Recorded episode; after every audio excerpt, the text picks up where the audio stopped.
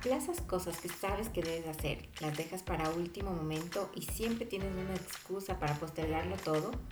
Quédate hasta el final de este episodio y conoce cómo puedes dejar de procrastinar con estos tips. Dosis de Impulso es un espacio en el que conversaremos sobre liderazgo y desarrollo profesional. En cada episodio exploraremos conceptos, lecciones, herramientas y técnicas para mejorar tus habilidades como profesional o emprendedor. Soy Pilar Zambrano. Tengo más de 10 años de experiencia trabajando en diferentes industrias en marketing, creación de contenidos, proyectos tecnológicos y emprendimientos. Porque sé que tu tiempo es muy valioso, te contaré brevemente en cada episodio lo que necesitas saber sobre diferentes temas y cómo aplicarlos en tu día a día para transformarte en el líder y la persona que quieres ser. Sumérgete en una nueva dosis de impulso.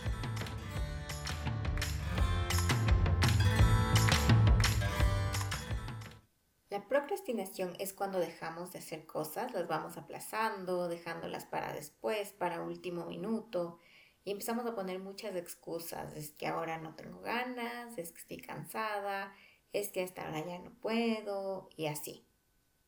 Nos ponemos a hacer cualquier otra cosa menos importante postergamos cosas porque nos da pereza, porque queremos evitar algún sentimiento negativo o simplemente porque esa tarea no nos gusta. Sin embargo, lo que pasa es que luego por no haber hecho eso que teníamos pendiente, nos vamos a sentir mucho peor. Es decir, procrastinamos por evitar sentirnos incómodos o mal de cierta forma, pero cuando procrastinamos los que, lo que se viene, los sentimientos de culpabilidad incluso, vienen a ser mucho peores. Entonces ahí es cuando empezamos a atacarnos como, ay no, es que soy súper perezosa, nunca lo logro, no termino nada de lo que empiezo, no hago lo que dije que iba a decir, soy un desastre y bueno, te puedes ir en picada con sentimientos muy negativos hacia ti misma. Pero ¿por qué se da esta procrastinación que la vemos en todo el mundo? Creo que a todos nos ha pasado con ciertas tareas, en algunas ocasiones mucho más frecuente. También tenemos que entender que como en todo tenemos ciclos, eh, ciclos con mayor energía, con menor energía y probablemente si te pones a, a revisar cómo estás, cuando empiezas a procrastinar más, si tiene que ver, está conectado con alguna cosa, verás que cuando tienes menos energía es cuando más te cuesta hacer ciertas tareas y cuando más las estás aplazando. Entonces, lo que debemos entender y que muchos psicólogos han eh, podido eh, concluir, digamos, después de hacer muchos estudios, es que en general atrás de la procrastinación, más que una habilidad digamos que ciertas personas que no procrastinan tienen y las que procrastinan no la tienen, se trata de un problema emocional. Entonces no es cuestión de que gestionas bien o mal tu tiempo, no, no es cuestión de qué tan productiva o no eres, si eres muy eficiente o no, sino más bien generalmente cuando no hacemos las cosas que tenemos que hacerlas cuando debemos hacerlas es porque estamos desmotivadas, porque tenemos muchos miedos o inseguridades y porque pueda que esa tarea que estamos aplazando de cierta forma nos saca de nuestra zona de confort, nos empieza a incomodar de una u otra forma. Entonces, em, tenemos que pensar aquí que cuando nosotros nos motivamos a hacer algo, es porque hay algo que nos está sacando de nuestra zona de confort. Entonces, te voy a poner un ejemplo. ¿Por qué una persona se levanta, digamos, está acostada, ¿por qué se levanta a la cocina a prepararse algo de comer? Porque tiene hambre, porque su cuerpo le está manifestando que tiene hambre, entonces le empieza a doler la barriga, le envía señales a su cerebro de, hey, tengo hambre, dame de comer. Entonces, por eso te motivas a ir a prepararte algo de comer. Entonces, para sacarte de esa, es como que tú estabas muy cómodo, pero de repente vino este factor del hambre que te empieza a sacar de esta comodidad y hace que te motive a hacer cierta acción. Pero también pasa lo contrario. Si yo estoy muy cómoda y sé que tengo que hacer algo, pero sé que eso tal vez me vaya a sacar de mi zona de comodidad, pues entonces no la hago y la aplazo, la aplazo, la aplazo. Por ejemplo, digamos que tengo que matricular el carro, pero sé que tengo que hacer fila y que luego tengo que ir al banco a pagar y que aparte tengo que, no sé, las oficinas de tránsito quedan muy lejos, entonces también voy a gastarme unas horas yendo y volviendo, entonces me va a sacar la acción de ir a matricular el carro, me va a sacar de mi zona de confort. Entonces, ¿qué hago?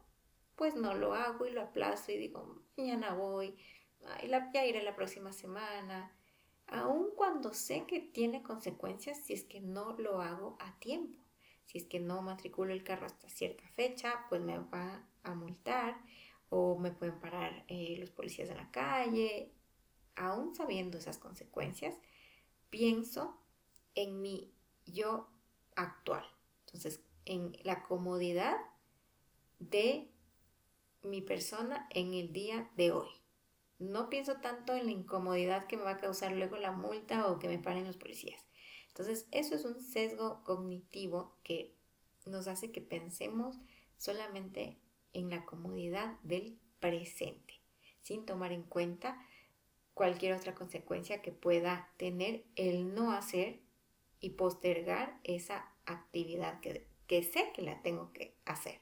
Pero es por esto, por evitarme el eh, salir de mi comodidad, de mi zona de confort, de que es que no quiero ir a hacer la fila, es que no quiero estar en el tráfico, no quiero gastarme esas horas. Entonces, o, a veces son miedos o inseguridades que quiero evitar. Entonces, por eso es que empiezo a aplazar, aplazar, aplazar. Ahora, existen muchas consecuencias que nos trae el estar siempre procrastinando. Entonces, obviamente hay consecuencias de, dependiendo de la actividad. Si tengo que, no sé, arreglar llamar al plomero para que venga a arreglar las tuberías, pues una consecuencia directamente de esa actividad es que luego, no sé, las tuberías exploten y se me inunden la casa. Pero también hay consecuencias en general que nos causa eh, la procrastinación. Entonces, por ejemplo, mucha ansiedad. ¿Y ansiedad por qué? Porque se me empiezan a acumular muchas cosas. Entonces, dejo de llamar al plomero, dejo de matricular el carro, dejo de hacer las compras que sé que debo hacer, dejo de hacer el reporte que dije que, iba a presentar en la empresa y todo empieza a acumularse cuando y llega un punto en que me desbordo y me causa muchísima ansiedad y digo, ¿por qué? Y me empiezo nuevamente a atacar. ¿Por qué no lo hice? ¿Por qué soy tan dejada? Y tal, tal, tal. O sea, ahí empezamos como también otra consecuencia es que nuestra autoestima empieza a bajar. También afecta muchísimo nuestra relación con el resto de personas. Si es que en mi trabajo tengo un equipo y mis colegas, el trabajo de ellos depende de algo que yo debo entregar, pero por estarlo aplazando no se los entrego a tiempo, pues entonces también les estoy afectando el trabajo a ellos y ellos también van a empezar a decir, bueno, esta persona, que ¿Qué pasa? ¿Por qué no está haciendo las cosas? ¿Por qué nos eh, hace que se afecte el trabajo de todos nosotros? Incluso también en los matrimonios pasa mucho esto. Justamente estas tareitas que a, que nadie le gustan hacer, de tal vez, no sé, llamar a, al electricista que tiene que arreglar alguna cosa o de cambiar el calefón, los tanques de gas, yo qué sé, no sé, hay tantas cositas en el hogar que a veces las aplazamos y luego eso se puede volver en un tema también que afecte a la relación con tu pareja. Otra cosa importante es que cuando dejamos las cosas para último momento, tenemos mayor probabilidades de cometer errores, porque no tenemos tiempo de revisarlo, porque lo hacemos al apuro. Entonces, seguramente ese reporte que lo dejaste para el final, que lo hiciste a última hora, pues va a tener algún error. Y también afecta en nuestro rendimiento en general, tanto en nuestro trabajo como en nuestra vida. Y bueno, ¿qué podemos hacer con este problema que nos afecta a todos? En primer lugar, pues aceptar que tenemos este inconveniente y que debemos cambiar. Si queremos tener resultados diferentes, pues tenemos que empezar a hacer las cosas de forma diferente. El segundo paso es hacer un trabajo de introspección y muy detallado. ¿Por qué crees que está pasando? ¿Por qué te cuesta esa tarea? Pero no te juzgues, o sea, este es un trabajo, no queremos que empieces como a tratarte mal y a decir que, que no sirves para nada, no, o sea, simplemente es un trabajo de, de entender como a profundidad, hacer este ejercicio de, a ver, ¿por qué realmente no quiero hacer esta tarea? Te voy a poner un ejemplo muy personal para que puedas entender mejor a lo que me refiero. A mí no me gusta ir al doctor y esto es algo que yo siempre lo aplazo. A cualquier médico no me gusta ir y lo aplazo, lo aplazo, lo aplazo. Entonces, todo el mundo me decía, o sea, mi familia, como, pero anda, pero anda. yo, sí, ya voy la próxima semana. No, es que esta semana, y ponía cualquier excusa. Es que estoy llena de reuniones. Es que no puedo faltar a tal actividad. No, es que el doctor ya no atiende en este horario en el que yo puedo. Y así.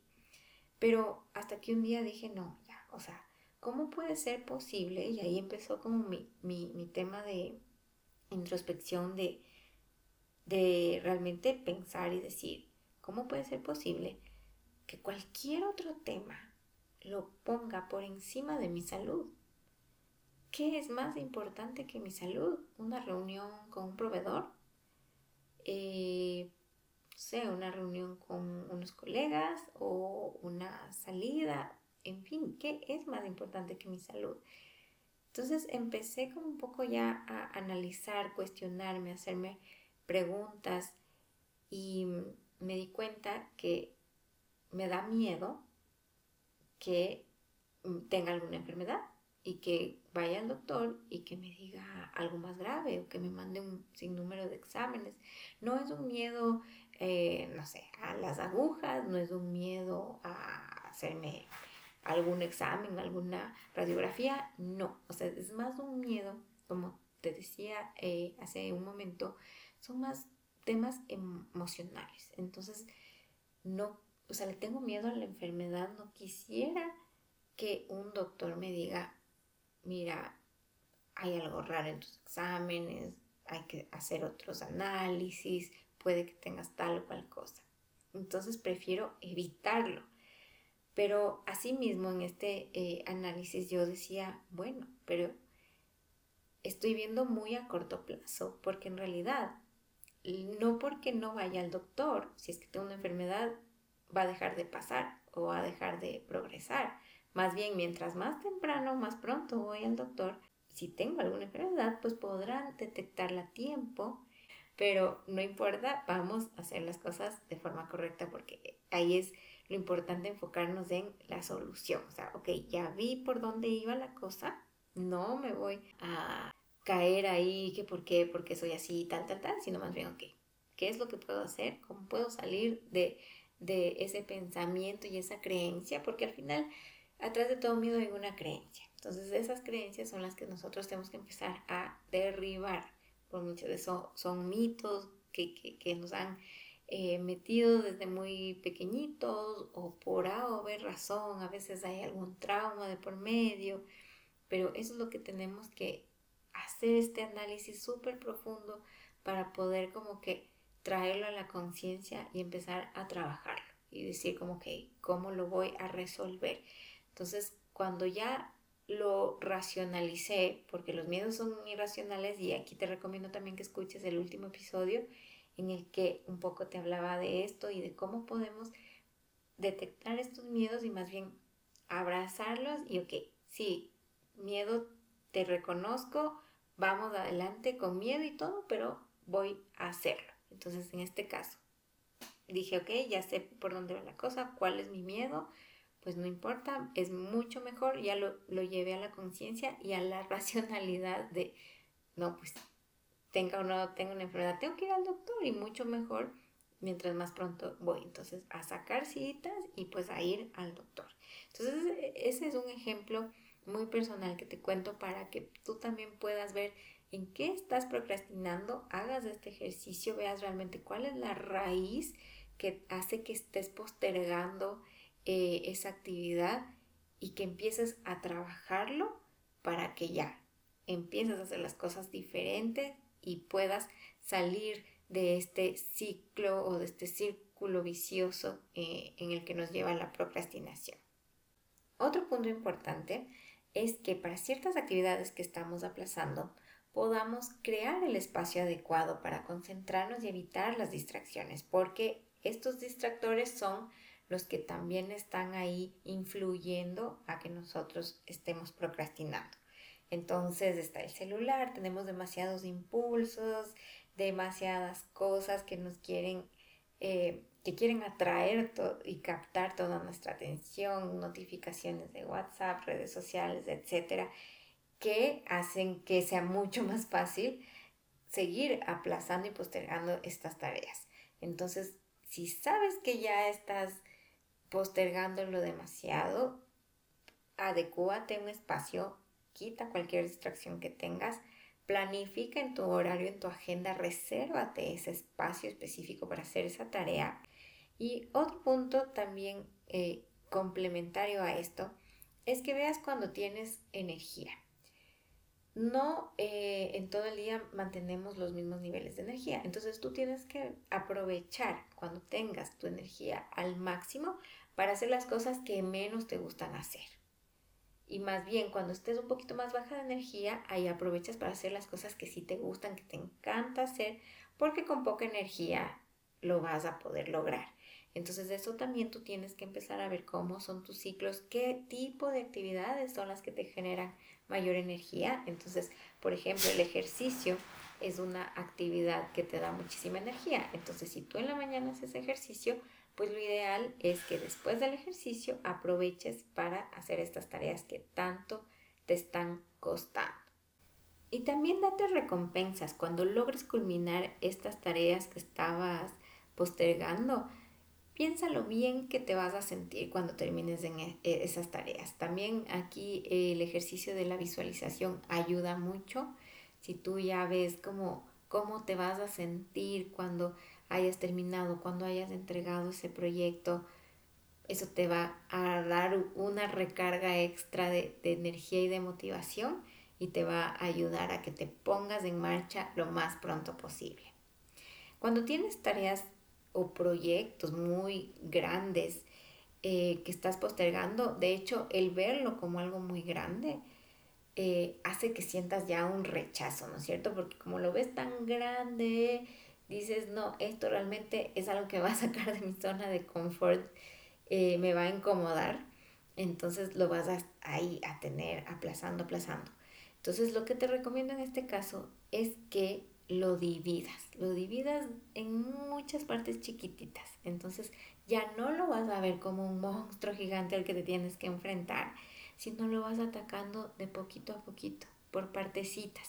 Entonces, ok, hoy no voy a hacer ese proyecto que me va a tomar ocho horas, no, hoy hago una horita.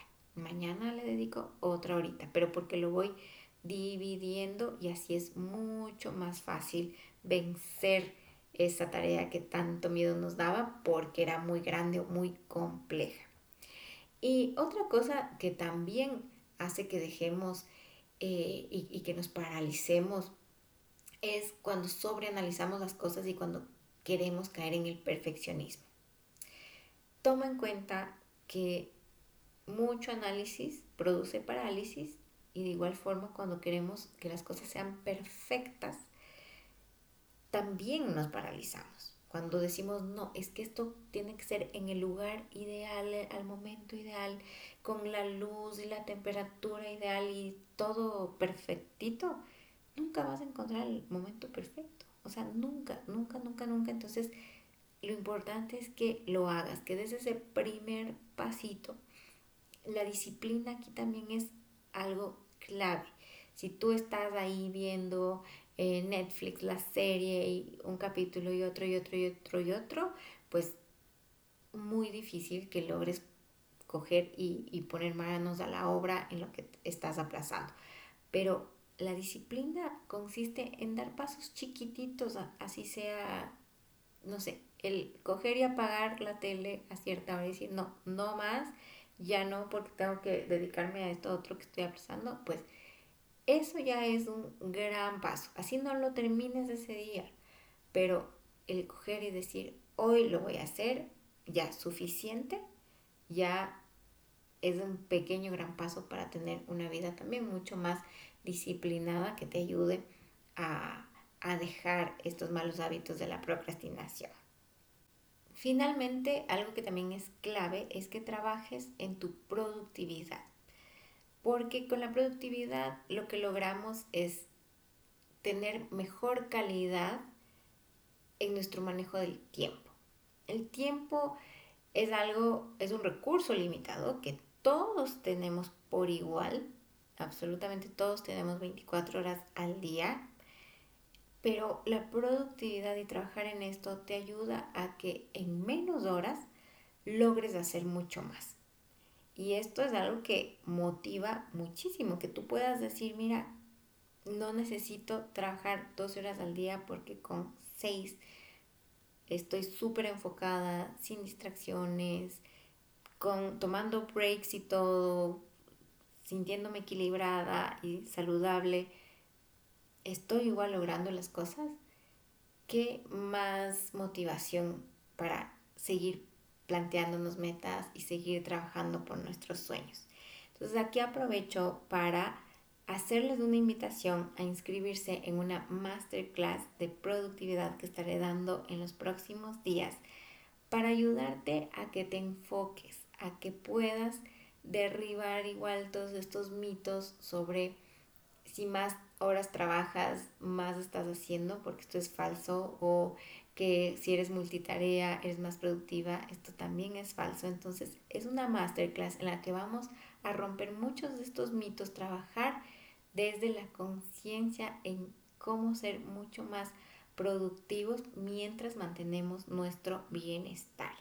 Entonces les voy a dar ahí unos tips súper, súper buenos que bueno, tú si sigues el podcast desde hace algún tiempo, probablemente ya muchos de estos los has escuchado, pero aquí los he condensado en una masterclass que va a estar muy buena. Así que te invito a que te inscribas en el link que vas a encontrar en la descripción o en mi Instagram. Ahí también puedes entrar en dosis de impulso en el link que está en la biografía para que puedas registrarte y recibir el link, eh, la fecha y la hora para que te conectes. Como conclusión de este episodio, quiero que pienses que al final del día quien más se beneficia de dejar de procrastinar eres tú. Pero si no lo haces, afectas no solo a ti, sino también al resto. Entonces es importante que empecemos a dar, así sea, pasos muy pequeños cada día para empezar a cambiar. Vuelvo y repito, si seguimos haciendo las mismas cosas, no podemos esperar resultados diferentes. Así que toma acción hoy, empieza paso a paso, con mucha paciencia. No se trata de eh, seguir aumentando eh, las críticas, de sentirnos mal, de sentirnos que, que no estamos haciendo las cosas bien, sino más bien simplemente reconocer qué podemos mejorar, dónde tenemos estas oportunidades de con muy pequeños pasos o con pequeños cambios realmente tener grandes impactos y, y mejoras a corto, mediano y ideal a largo plazo. Espero que te haya gustado este episodio, que te sirva estos tips que te compartí. Y bueno, cualquier cosa me puedes contar en mis redes sociales. Los espero en el siguiente episodio de Dos Minutos.